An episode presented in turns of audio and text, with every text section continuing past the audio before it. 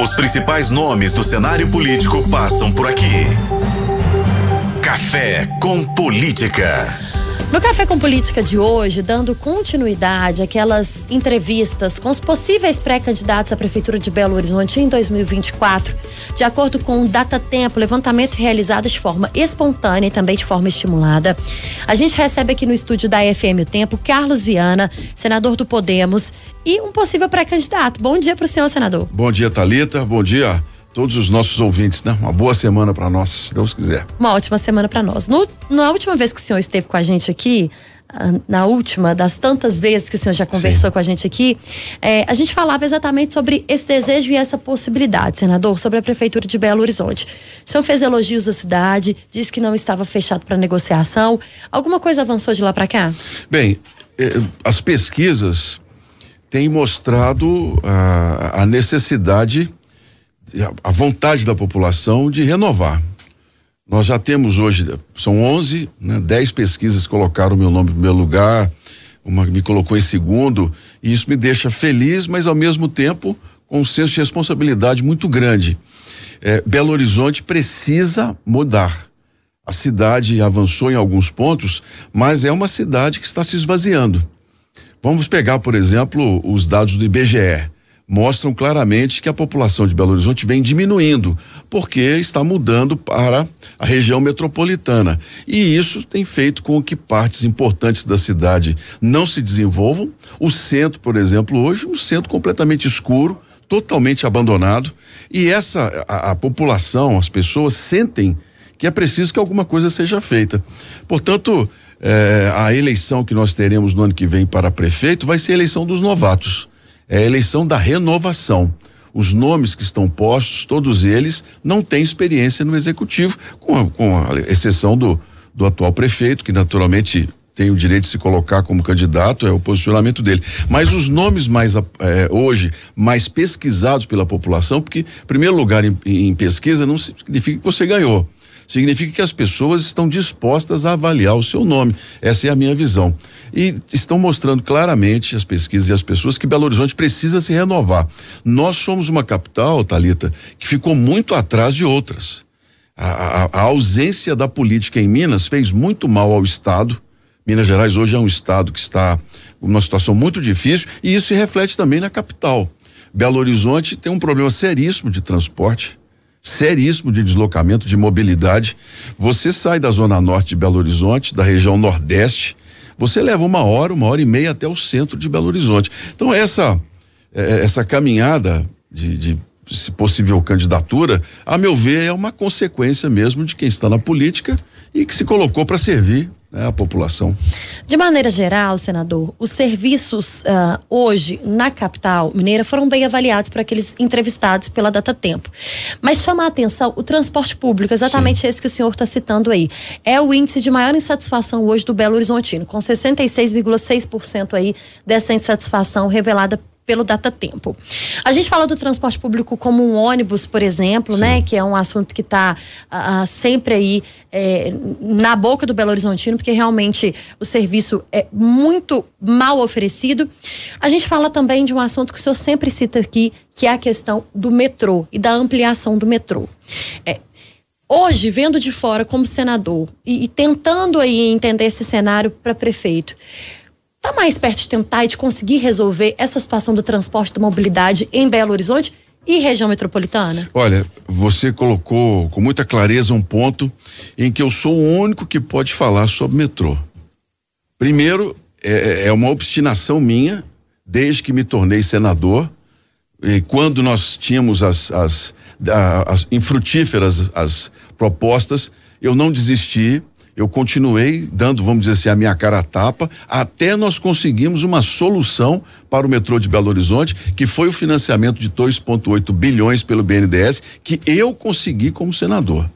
É, eu vou deixar isso muito claro aqui, porque muita gente adora cumprimentar os outros né, com o chapéu alheio. É uma expressão muito nossa.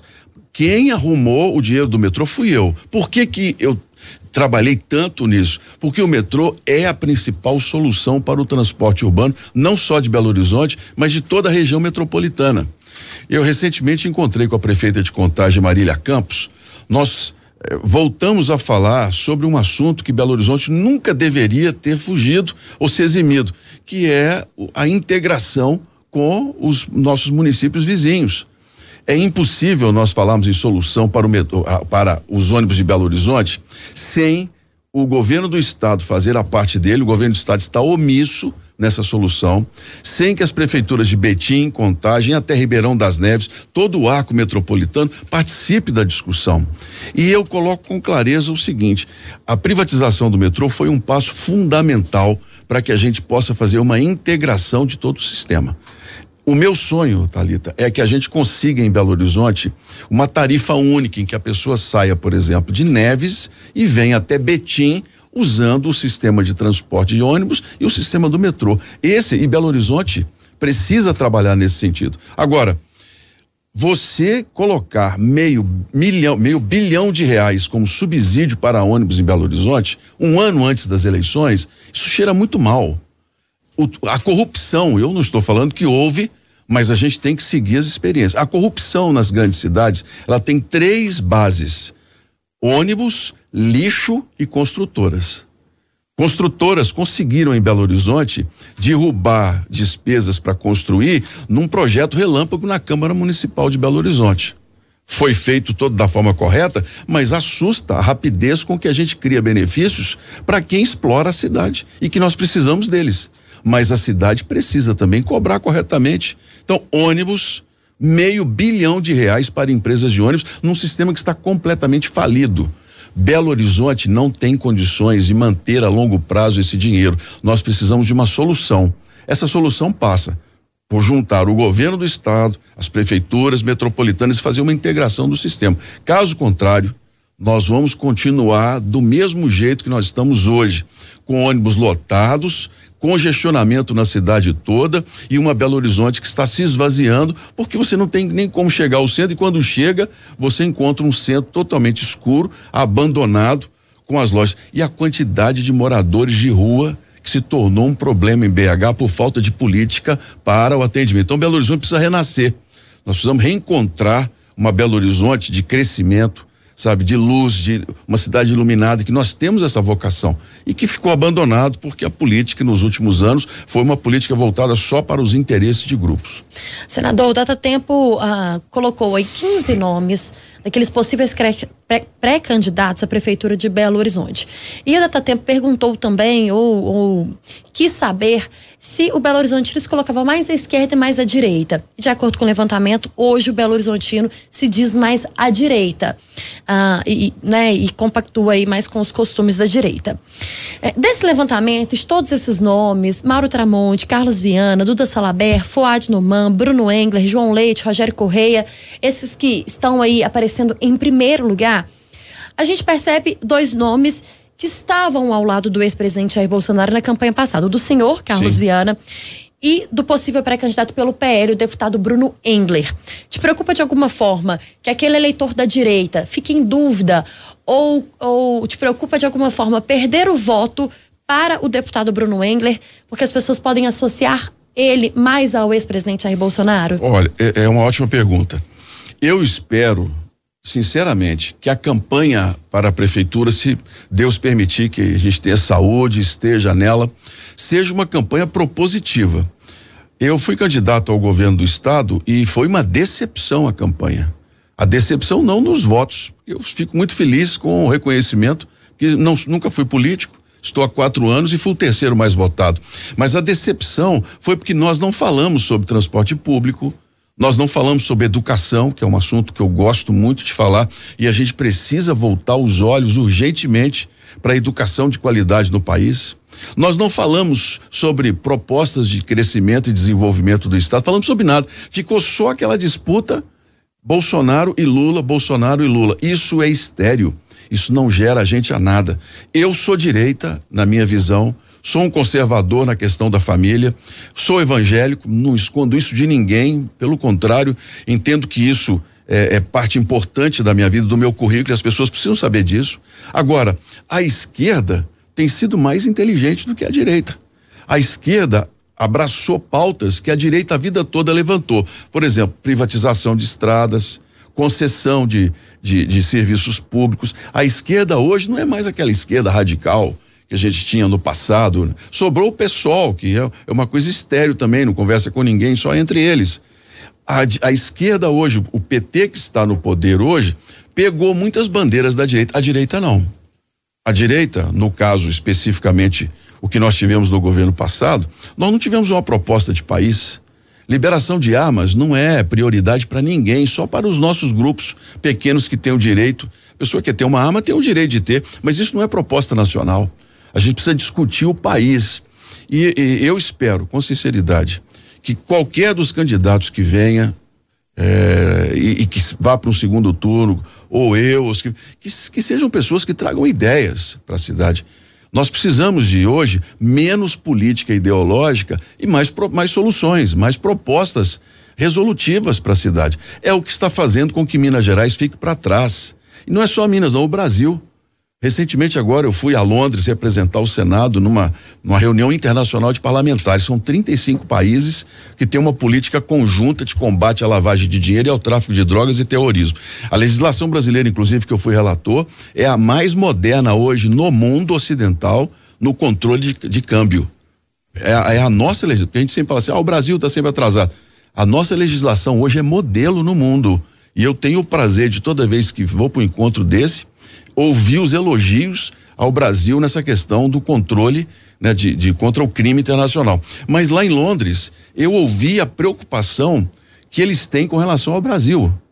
Por quê? O presidente Lula, com toda razão, quer um, um país que tem uma política soberana. Só que o problema é que ele se juntou ao lado dark do planeta, vamos dizer assim. Se juntou ao Irã, está se juntando à Rússia. Nós colocou o Brasil para e passo com ditaduras que não levam na olha. Nós aqui lutamos tanto pelo direito das mulheres, a igualdade, a representação política, a, a questão do trabalho, do salário. A gente pega um Irã que condena as mulheres porque não usam lenço. A gente pega um país que condena os homossexuais à morte e colocamos esse país como parceiro nosso. Opa, isso faz o país atrasar, porque os grandes investidores olham o Brasil e falam: não, esse país aí está indo na contramão. Quando isso acontece, o país perde. Se o país perde, Minas Gerais que é um centro de investimento, também perde, como nós temos perdido nesses últimos anos. E nós, em Belo Horizonte, a capital, cada vez mais esvaziada. Então, nós, nós precisamos de soluções. Essa é a minha visão sobre a política, especialmente para Belo Horizonte. Quando o senhor fala que essa ideologia aí de partido pode atrapalhar e atrapalha muito o Estado ah, nessa relação com o governo federal, a gente sabe, e não é negado aqui, tanto representantes do Partido dos Trabalhadores quanto pelo governador Romeu Zema, desse, dessa não conversa entre o governo do estado e o governo federal. Enquanto senador, vendo lá de Brasília, o que, que, Minas perdeu até aqui, exatamente por essa escolha do governador Romeu Zema no ano passado, durante a, a, a disputa né, eleitoral aí, de estar ao lado do ex-presidente Jair Bolsonaro, e dessa escolha de continuar mostrando ser um rival do governo federal. É, é infelizmente, nós não temos no Brasil as chamadas políticas de Estado. O que é isso? Nós deveríamos ter pautas no Brasil que fossem mantidas obrigatoriamente, independentemente do partido que esteja no poder. Metas, por exemplo, para educação, metas para a mobilidade, metas para o desenvolvimento. Isso deveria ser algo fora da decisão política. Isso tinha que ser uma obrigação de quem ganha. Só que enquanto isso não existir, você tem que ter alinhamentos políticos. Veja, por exemplo, quando Minas lançou um candidato à presidência da República, nós tivemos o outro lado. Minas ficou de fora de todos os grandes projetos. A BR 381, por exemplo, está atrasada há mais de 20 anos. Vai ser privatizada no, no final do ano agora, depois que nós lutamos quatro anos para ter um projeto de concessão viável. O metrô de Belo Horizonte. Em 2019, nós tentamos de toda maneira diálogo com o governo do estado para resolver o problema do metrô. O governo de Minas não quis falar sobre metrô 2019, 2020, só foi falar sobre metrô em 2021 com o acordo de Brumadinho e só tomou a decisão depois que na campanha política eu denunciei que o dinheiro estava parado e que se o metrô fosse lucrativo, já teria empresário interessado, porque tudo que é lucrativo no estado, eles querem vender. Querem vender Semig, Copasa, Codemig, porque dá lucro. Agora, quando fala em metrô, você está falando em solução para quem trabalha, para quem ganha pouco e que precisa desse, desse transporte Esse, esse é uma coisa que dá dor de cabeça. Isso ficou para o final. Então, Minas tem perdido, Thalita, nessa, nessa questão de nós já não temos uma política efetiva de soluções do Estado e no relacionamento. E agora, quando você coloca, por exemplo, que é legítimo o governador querer ser candidato a presidente da República, só que aí a gente começa a sofrer um revés. Não vai esperando que o governo que está lá será bonzinho com quem no futuro vai ser um adversário. Quer dizer, falta maturidade política de entender a hora certa de se posicionar.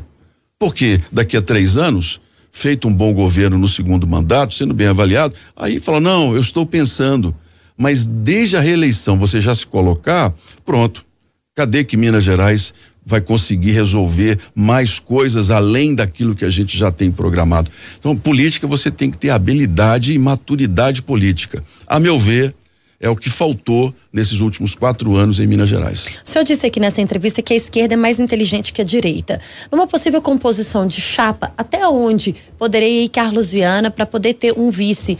Mais à esquerda, mais à direita, centro, que seria o seu desejo e o desejo do partido, é, é claro. A, a, esquerda tem sido mais inteligente em se repensar, porque a direita tem naturalmente os seus posicionamentos, mas ela precisa sair daquele extremismo que nós ficamos nesses últimos quatro anos e abraçar pautas como, por exemplo, combate à pobreza, à miséria. Isso não é pauta de esquerda, isso é pauta de um país.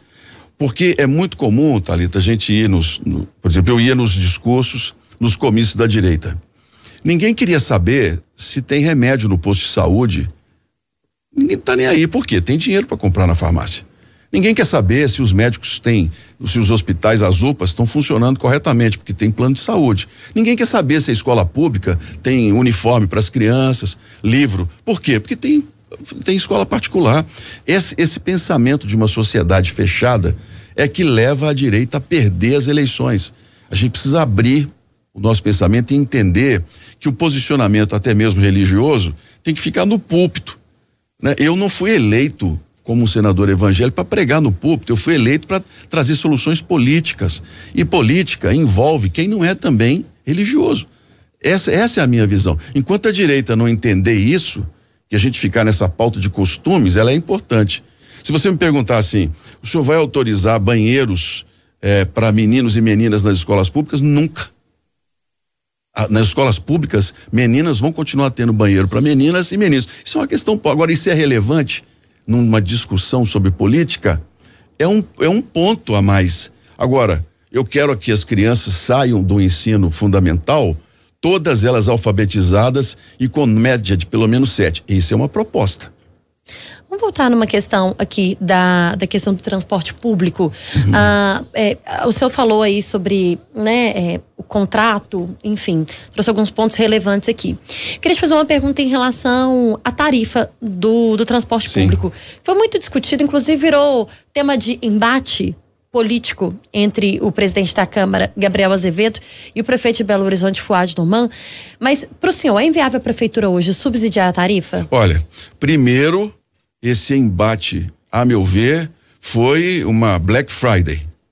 Né? Na verdade, uma Black Fraud. Porque eles criaram um falso debate e depois venderam a solução como sendo a melhor para a cidade. A cidade não tem condições de bancar meio bilhão de reais para empresas de ônibus. Você quer dar subsídio? Vamos dar subsídio para diarista, para o autônomo, vamos dar subsídio para lavadeira, para empregada doméstica, mas dar subsídio para empresa de ônibus? Pô, eles, eles têm, já tiveram muito ganho. Então é hora da gente repensar o sistema. Não há possibilidade de nós trabalharmos mais uma vez uma tarifa reduzida em Belo Horizonte com o sistema competindo como está. A região metropolitana compete com Belo Horizonte nos ônibus que sai lá de Neves e vem parar no centro da capital.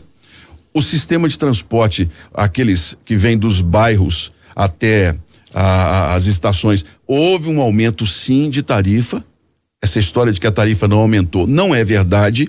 Em Belo Horizonte, as empresas ganharam, além do subsídio, um aumento nas linhas menores. Isso tem que ser colocado aqui. E se nós não pensarmos o sistema, como eu disse aqui, numa solução conjunta, governo do estado, região metropolitana e o governo federal, nós não vamos conseguir bancar o sistema. Porque o metrô foi privatizado, Talita, mas nós precisamos que ele seja economicamente viável. Para a tarifa não subir muito, nós temos que começar a abastecer o metrô de passageiros. Então, a, qual é a minha ideia? Vamos integrar o sistema. Só dessa maneira é que nós vamos ter uma solução sustentável de longo prazo. Essas, um ano antes da eleição, populistas, que colocam a, o caixa da prefeitura em risco, essa é uma tradição política que infelizmente faz muito mal ao país. Nós estamos conversando com Carlos Viana, senador do Podemos e possível pré-candidato a prefeito de Belo Horizonte. No Café com Política, no Café com Política, hora do bate pronto. Senador, o senhor já conhece bem aqui esse quadro, já participou com a gente por várias vezes. E para começar, o principal problema de Belo Horizonte hoje? Mobilidade. A sua relação com o governo federal, se eleito prefeito de Belo Horizonte, vai ser? A mesma que tenho hoje, muito boa no diálogo. Seu principal concorrente nessa possível disputa? Não sei dizer. Os números estão muito abertos para novos nomes, inclusive. Carlos Viana, senador do Podemos, possível pré-candidato a prefeito de Belo Horizonte. E quando a gente fala possível pré-candidato, gente, porque ainda estamos distantes dessa disputa e nem pela lei podemos ainda afirmar que é pré-candidato ou que é candidato, né, senador? Exatamente. Muito obrigado pela entrevista, viu? Parabéns, mais uma vez, parabéns pelo trabalho. Meu abraço, que Deus nos abençoe e uma semana de muita saúde e prosperidade a todos. Os principais nomes do cenário político passam por aqui. Café com Política.